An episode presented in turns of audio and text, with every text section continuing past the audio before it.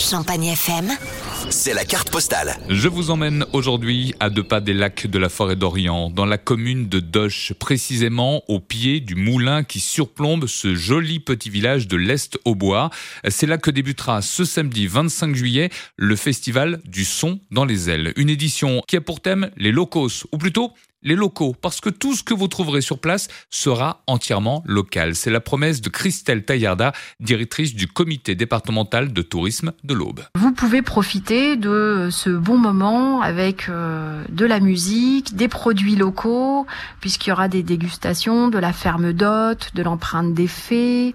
L'empreinte des fées, je vous rappelle, c'est tout ce qui est euh, produits locaux, trufficulture, euh, champagne.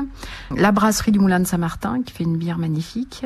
Et puis euh, des food trucks euh, toujours 100% local. Les artistes eux aussi sont locaux. Pour ce premier volet samedi, rendez-vous avec la musique du monde du groupe Volver et le swing manouche des valseuses avec pour invité très spécial le guitariste virtuose Nicho Reinhardt, descendant direct du grand Django Reinhardt.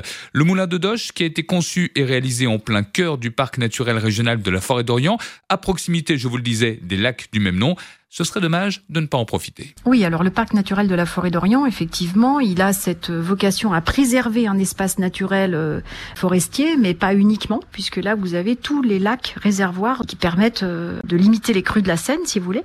Donc, effectivement, tout ce qui est euh, visite de la nature, tout ce qui est sport nautique, les sports à voile. Vous avez également un lac qui vous permet de faire du sport à moteur. Ce parc, il est très riche que ce soit pour les gens qui aiment euh, l'écotourisme ou que ce soit pour les gens qui aiment le sport nautique euh, un peu plus sportif, on va dire. Sur chaque billet vendu pour le festival du son dans les ailes, 2 euros seront reversés à une association locale choisie qui a souffert de la crise sanitaire. Vous retrouvez cette carte postale de l'été en podcast sur le site champagnefm.com.